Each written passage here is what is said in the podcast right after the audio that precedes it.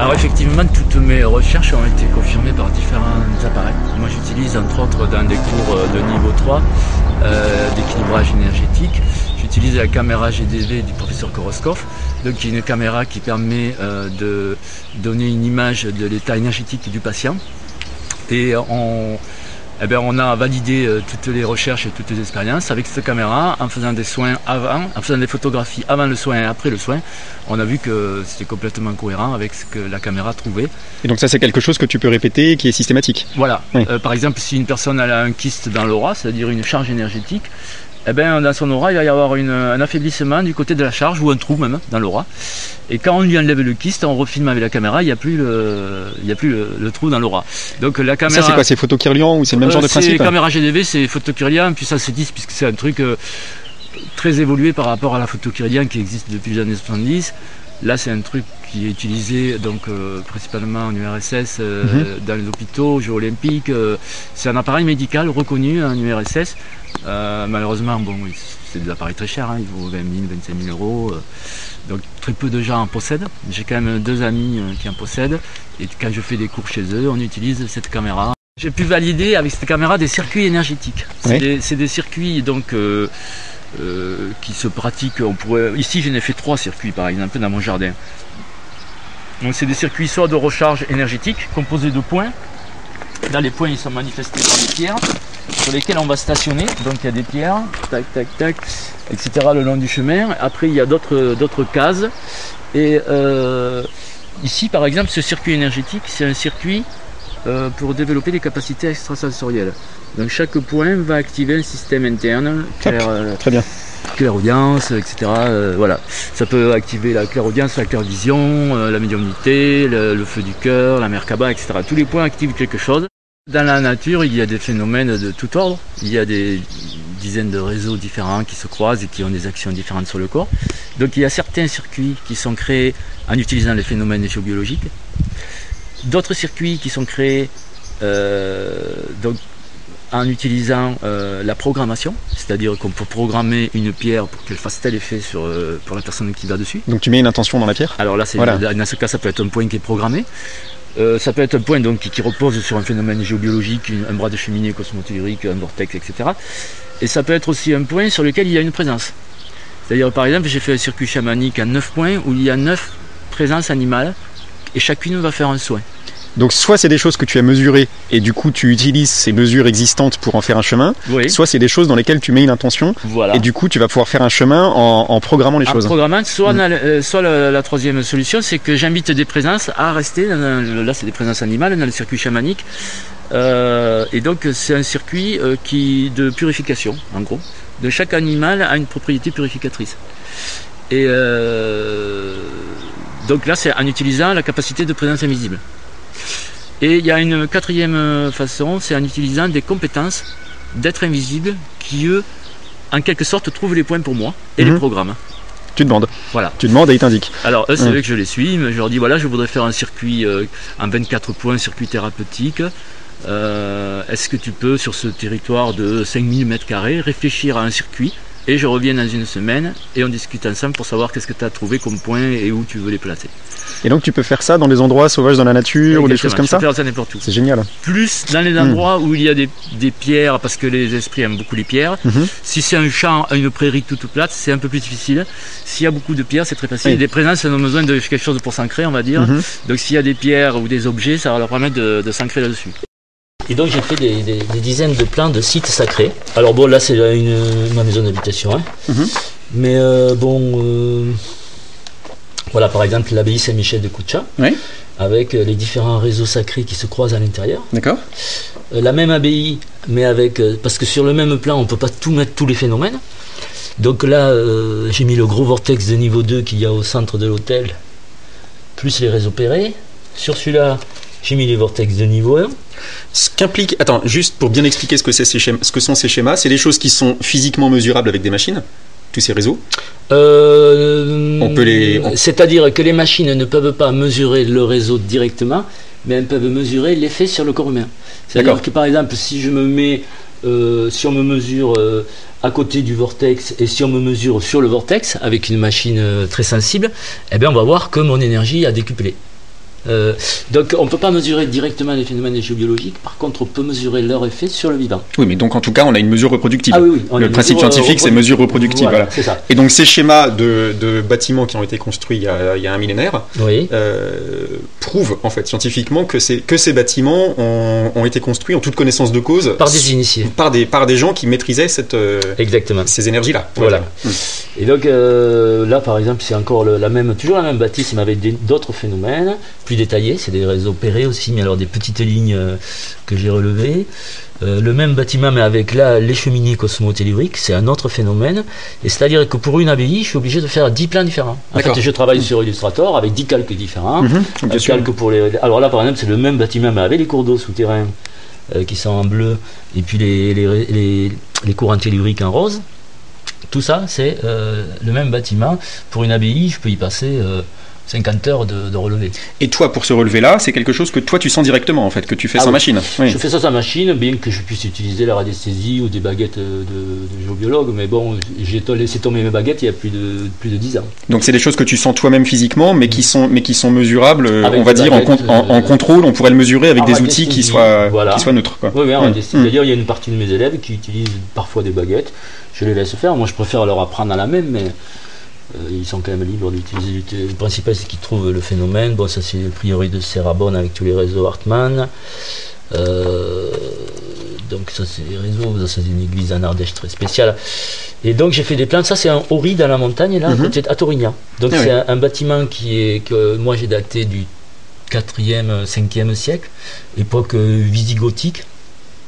Et. Hum, les, gens du coin pensent que ce bâtiment, qui fait quand même 25 mètres de long sur 5 de large, avec plusieurs chambres en pierre sèche, un peu comme les houris que l'on voit dans la montagne, mhm. ce bâtiment, les gens pensent que c'est une cabane de berger, alors qu'il y a des phénomènes euh, énergétiques remarquables qui font que pour moi c'était un ancien lieu de culte. Donc euh, il y a une ley line, entre autres, un, un, réseau qui relie les sites sacrés entre eux, etc. J'explique tout ça, j'ai toute une conférence basée là-dessus sur les, sites sacrés parce que c'est ma première passion, c'est l'étude des sites sacrés. Et j'ai commencé euh, dès que j'avais 17 ans, euh, j'ai né 53 donc euh, ça fait moins plus de 35 ans que je m'intéresse à ça quoi. Et voilà, ça c'est une église remarquable aussi, l'église de Planès en Cerdagne, mhm. une église templière apparemment, enfin avec le double, un triangle masculin, un triangle féminin une église extraordinaire. L'église de mon village, l'église de Torigna, évidemment, j'ai fait plein d'églises dans le coin. Euh, des recherches après sur carte pour savoir qui reliait quoi, les vortex, tout ça. Les châteaux Qatar, j'ai étudié. Oui, c'est ça, parce qu'il n'y a pas que ça, il y a aussi les liaisons entre les différents ah sites. Après, j'ai travaillé sur carte pour faire les liaisons euh, entre les différents sites sacrés, le vortex de Torugna qui rejoint le vortex de l'abbaye Saint-Michel, etc. Donc après, il y a une, étude de géographie sacrée qui va avec. Et les vortex ont été créés par les bâtiments ou les bâtiments ont été posés sur les vortex? Euh, En général, les bâtiments ont été posés sur les vortex. Bien qu'après, il y a quand même. Euh, les vortex peuvent se déplacer aussi. Là, c'est euh, cathédrale de Haine, église d'Eus, ça fait. Donc, j'ai passé euh, beaucoup de temps à faire des tas de plans de, de, sites sacrés. donc, c'est ma passion première. ça m'a conduit effectivement, là c'est la ville d'Arles Sotec, c'est une ville remarquable où il se passe des phénomènes extraordinaires. Euh, la ville d'Arles Sotec, euh, c'est là où il y a le tombeau qui se remplit d'eau euh, miraculeusement. Enfin, et j'ai trouvé d'ailleurs la raison pour laquelle il le faisait. Enfin, rien que pour la ville d'Arles Sotec, c'est pareil, j'ai dû faire une dizaine de plans différents. Et donc, tout ça c'était pour parler des. des Est-ce que j'ai d'ailleurs le circuit?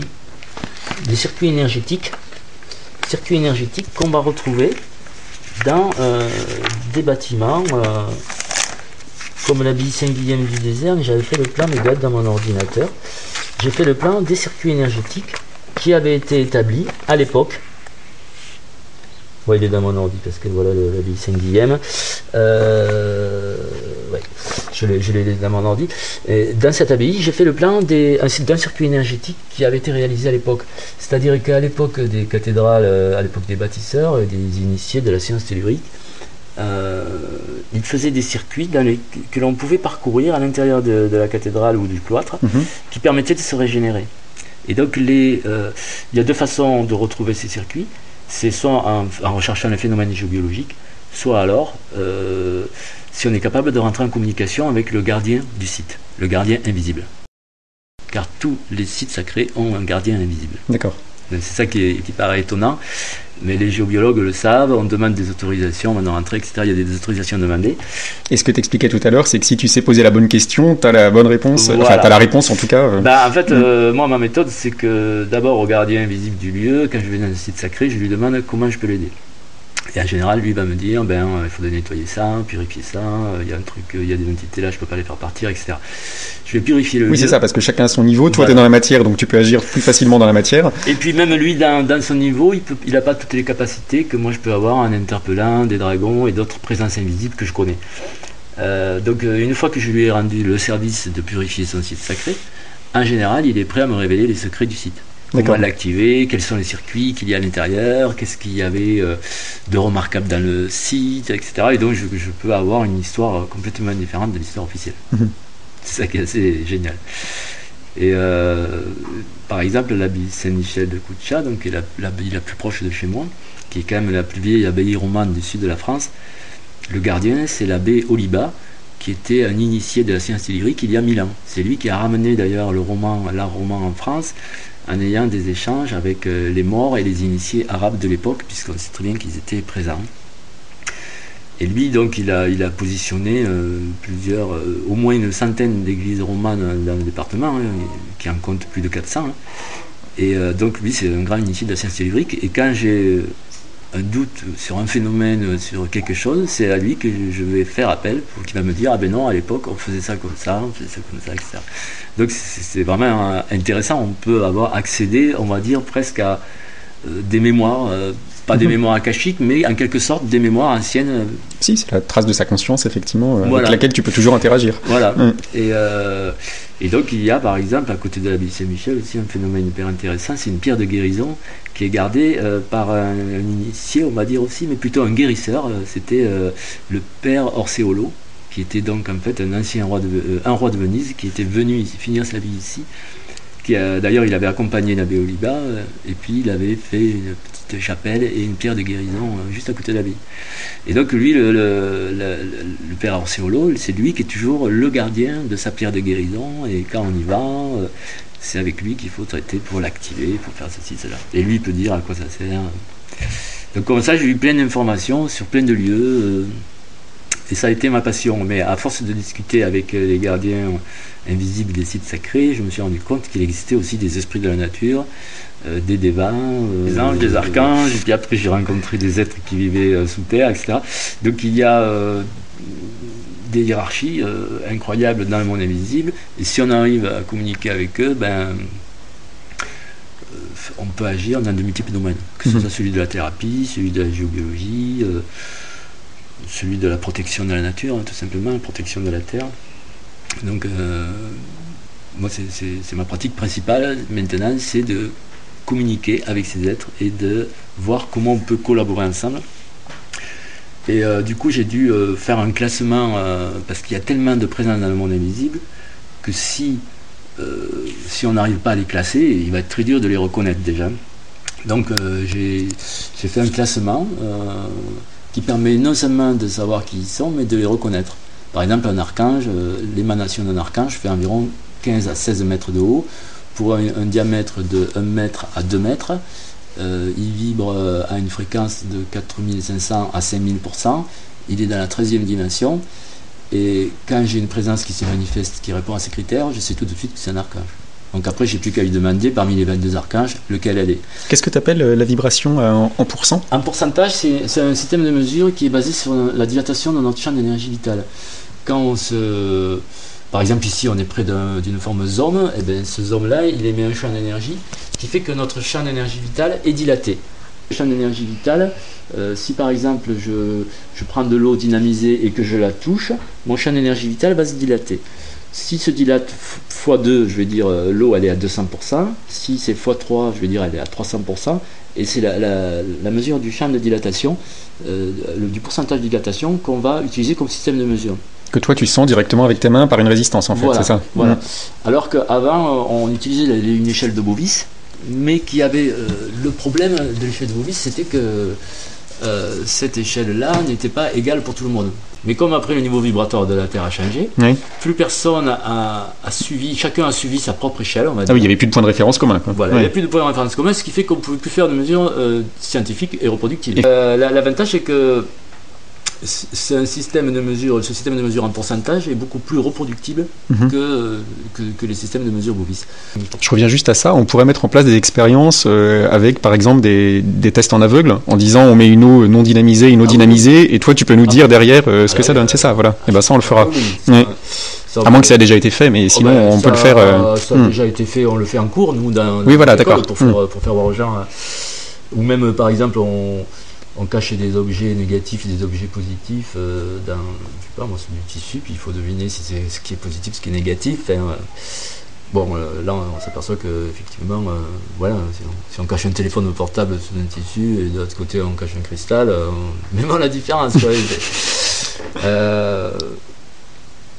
donc, on, a ce système de mesure qui est un, système de mesure du corps humain. Mm-hmm. et qui nous permet donc de faire aussi bien de la géobiologie des soins que, euh, que de, un travail sur la planète, sur la Terre. Par exemple, s'il faut dynamiser une rivière, on sait, on sait faire, on peut dynamiser une rivière, faire des choses un peu plus, soigner une forêt, soigner un arbre. Donc, euh, c'est une vision de la thérapie qui est assez large. Donc, euh, donc cette façon d'appréhender le monde invisible s'appelle le clair ressenti. Clair ressenti, qui est une pratique moins connu que la clairvoyance ou la clairaudience, ou la médiumnité par exemple. Clair-ressenti, les gens, ils se disent euh, qu'est-ce que c'est? Euh, En fait, c'est la capacité de sentir euh, jusqu'à une distance infinie des phénomènes invisibles et de pouvoir dire leurs caractéristiques en quelque sorte. Oui, mais pour toi, c'est un sens aussi bien que le toucher ou la vision. ou... Quand, tu, quand tu parles de sens, c'est. Si, je, si je teste la maison du voisin qui est là-bas, je peux dire à combien elle vibre s'il y a des entités à l'intérieur. Mais je peux aussi aller sur Google Earth et puis te dire, ben, euh, le département du Lot, il vibre à temps, euh, le pays, euh, le Nicaragua, il vibre à temps, etc. Avec tous les gens qui ont acquis maintenant ce sens, parce que j'ai formé des centaines de personnes, on a le, ce, point commun. C'est-à-dire qu'on peut dire, tiens, on t'a testé, ben moi je pars en vacances, euh, voilà, en Guadeloupe, t'as testé le niveau vibratoire, ben oui, ça vibre mieux que la Martinique, on est tous mhm. d'accord. Enfin, je veux dire, on, vibre, on, ressent les mêmes choses. Oui, c'est ça. Et ce qui est intéressant, c'est c'est donc l'éducation a un sens nouveau, mais un sens qui est tout aussi concret que, que, que si, ah on, si on met 10 personnes dans une pièce et qu'on leur fait entendre un son, elles entendront le même son, et toi, elles sentiront la même chose. Voilà. Hmm. Donc euh, c'est super intéressant. Et en même temps, il est évident que comme les présences invisibles, il y a peu d'êtres qui communiquent avec, on est sans arrêt sollicité par des présences invisibles qui viennent nous voir pour ceci, pour cela, pour nous dire euh, de faire quelque chose. Et du coup, on, passe, euh, je sais pas moi, une heure, deux heures par jour à discuter avec des présences invisibles. Mhm. Alors, euh, soit pour faire du soin, soit pour faire de la géobiologie, soit pour faire euh, pour équilibrer quelque chose sur la Terre. Oui, mais comme tu disais tout à l'heure, c'est un échange aussi. C'est un échange parce que bon, elle me demande des services, mais moi aussi. C'est-à-dire quand je fais des soins, ben, si une personne a tel type d'entité, j'appelle tel type de présence qui va l'enlever. Et d'ailleurs, ma, ma thérapie a cela d'original, c'est que ça ressemble un peu aux thérapies chamaniques, dans le sens où les chamans faisaient appel aussi à des présences, que ce mhm. soit des, des esprits animaux, végétaux, minéraux, ou voire même des ancêtres ou, de, ou leur divinité locale, ils faisaient appel à eux pour, euh, ben, pour faire des soins, pour équilibrer le village, pour les cultures, pour euh, différentes choses. Ben, nous, nous, ça se rapproche un peu du chamanisme avec la bioénergie en plus, c'est-à-dire qu'on a une façon de mesurer et une façon très carrée de, de classifier, de mesurer tout, très concret. Donc tu as cette approche occidentale de la mesure et de la classification, on va dire. Donc euh, que les mm. chamans n'ont pas. Si mm. vous allez voir un chaman pour un soin, il danse, il tourne, il tape sur son tambour, il va chanter, etc. Oui, il travaille l'intuition, mais, euh, voilà, Il y a des esprits qui vont mm. venir, on ne saura pas qui c'est. À la fin, vous serez peut-être guéri, vous ne saurez pas ce qui s'est passé. Euh, bon, bio, un, bioénergie, c'est différent. On va dire, ah ben, tiens, tu as une entité interne à tel endroit, elle est dans ton foie, donc tu l'as pris à telle époque euh, parce que tu as fait ça, donc on va l'enlever en appelant telle présence, tac, on, on appelle la présence qui l'enlève, après on vérifie si tout est parti, on remesure le champ de la personne pour voir si c'est élargi, etc. Donc il y a une pratique euh, très très méthodique pour pratiquer ces soins. Et là, c'est je, dirais que la géobiologie et l'équilibrage énergétique, j'ai appelé ma méthode l'équilibrage énergétique, c'est très complémentaire parce qu'il y a des gens par exemple qui ont un problème de santé, mais ça provient de leur maison. Mhm. Si on n'est pas capable de voir en géobiologie qui a un problème, eh ben, on, va, on va essayer de les soigner, de les soigner, mais chaque fois qu'ils rentreront chez eux, ils se feront plomber par le phénomène. Ah ben là, l'avantage, c'est que par exemple, par rapport au feng shui, s'ils disent que le miroir il est mal placé, il faut le mettre là, moi je peux mesurer si c'est vrai. Eux, ils fonctionnent un peu avec des recettes. Mhm. Euh, le miroir doit pas être en face de la porte. Oui, parce que c'est une méthode d'application de gens qui sûrement étaient initiés et qui ont donné des règles simples pour que tout le monde puisse le faire. Voilà, le problème, c'est que ces règles ne fonctionnent pas à 100% non plus. C'est des règles généralistes. Oui, bah, c'est forcément une application euh, plus ouverte, on va dire. Voilà, donc on peut, euh, si le, gars du Feng Shui me dit qu'il faudrait faire ça, ok, je mesure si le miroir le déplaçant, ça serait mieux, et je peux voir si son application est correcte. Euh, le problème du Feng Shui, je dirais, euh, puisqu'on a abordé le sujet, c'est que les maîtres chinois, les maîtres taoïstes, n'ont pas dit tout leur secret. Et entre autres, ils n'ont pas dit, ils n'ont pas révélé aux Occidentaux que les, animaux euh, qu'ils utilisaient étaient des vrais animaux éthériques. Qu'il y avait le vrai dragon du mmh. Feng Shui, mmh. le phénix, la tortue, le tigre, etc. Tout ça, ce sont des vrais animaux éthériques et euh, du coup, moi, j'ai été, euh, j'ai fait du feng shui sans avoir été initié par euh, des, des, professeurs de feng shui. D'accord. Et tu t'es aperçu un jour qu'en fait, les animaux dont il parlait, c'était, c'était ceux avec qui tu travaillais tous les jours. Voilà. Et après, finalement, quand j'ai rencontré le dragon du feng shui, c'est le premier que j'ai rencontré, qui m'a expliqué comment ça fonctionnait. Je me suis dit oui, mais pour avoir plus de détails, ce serait bien que je parle à un maître taoïste. Or, les maîtres taoïstes, c'est des maîtres ascensionnés comme nos maîtres, nous, euh, mhm. Saint-Germain ou d'autres maîtres qui ont vécu euh, à des époques anciennes. Dans toutes les traditions, il y a des maîtres ascensionnés. Mhm. J'ai fait appel à des maîtres taoïstes, j'ai eu un maître taoïste qui est venu, et grâce à lui, lui m'a expliqué alors il faut faire ça comme ça, il faut appeler d'abord tel animal, après tel autre, etc. Il faut mettre les, euh, voilà, les, les hexagrammes ou les trigrammes, il va falloir les placer comme ça, etc. Donc là, je peux avoir un enseignement avec des présences invisibles, qui, qui va forcément rejoindre un peu ce, des livres de Feng Shui, mais qui va peut-être être différent sur certains points.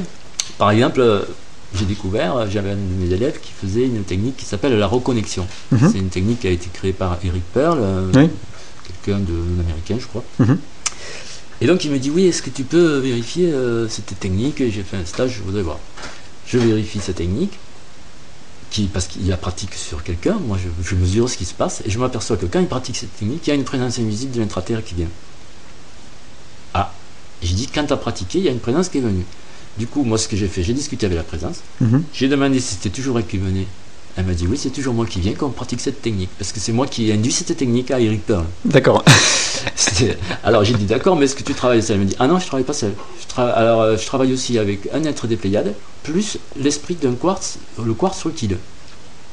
Alors en fait, il y a deux guérisseurs, euh, cette présence de l'intraterre, plus cet être euh, qui vient d'ailleurs, hein, bien, et plus, une fois qu'ils ont équilibré la personne, ils font appel au quartz utile, qui lui, le quartz utile, va reconnecter, c'est ça la reconnexion, il va reconnecter la personne au, aux différents niveaux spirituels, euh, à sa source de, mhm. à son chemin de vie, à sa mission intérieure, etc.